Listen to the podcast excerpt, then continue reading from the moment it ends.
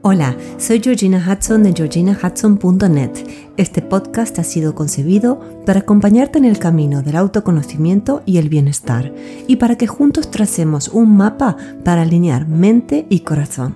El tema de hoy es la resistencia a cambiar y a convertirnos en nuestra mejor versión. Qué fuerte, pero lo hacemos. Vamos a explorar este tema así como también ver cómo revertir esta tendencia. Para más información sobre lo que hago y sobre mí, te invito a visitar mi página web en georginahudson.net o mi cuenta de Instagram georginahudson.coach. Hola, hola, hola, ¿cómo estás hoy? Esta semana quiero convidarte un artículo que he escrito para la revista Psicología y Mente. El artículo es sobre la resistencia a cambiar para convertirnos en nuestra mejor versión. En el artículo vas a ver qué es la resistencia, por qué nos tendemos a resistir a nuestro crecimiento, cómo reconocer nuestra resistencia a los cambios y a desplegarnos y también cómo revertir la situación, por supuesto.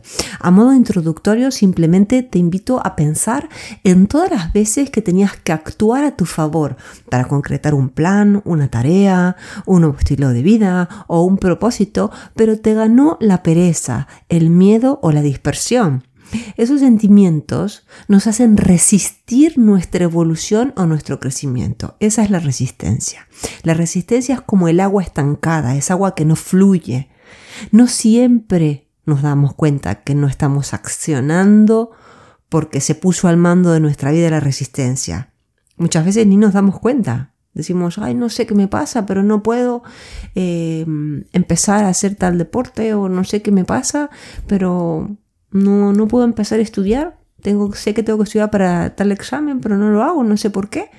Lo que está pasando es que hay resistencia detrás. Por eso es importante trabajar a fondo este tema y entender ¿Qué nos está pasando que terminamos bloqueándonos a nosotras y a nosotros mismos? Y lo cierto es que podemos estar convencidísimos de que tenemos que empezar un estilo de vida más saludable o tener una postura más activa en nuestro trabajo o dejar de posponer esos estudios que tanto nos gustan o esos exámenes que tenemos que rendir. Pero si sentimos miedo, si no confiamos en nosotros mismos o vivimos atrincherados en nuestra zona de confort, no vamos a dar los pasos necesarios para hacer todo aquello que deseamos. Lo que vamos a hacer en cambio es resistirnos a crecer y a evolucionar.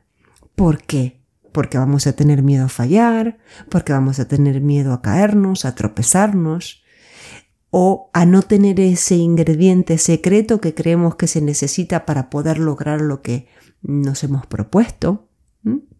Entonces, el tema de la resistencia es maravilloso, porque una vez entendemos cómo opera nuestra vida, podemos revertirla para que poco a poco podamos cambiar y ver qué hay del otro lado de la resistencia.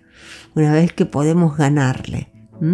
Y esta es la única manera que tenemos para que los cambios sean sostenibles en el tiempo, ir haciendo poquito a poquito, un día a la vez, pequeños cambios. En el artículo te cuento todo en muchísimo más detalle, te dejo el enlace en la descripción de, este podcast, del capítulo, del episodio.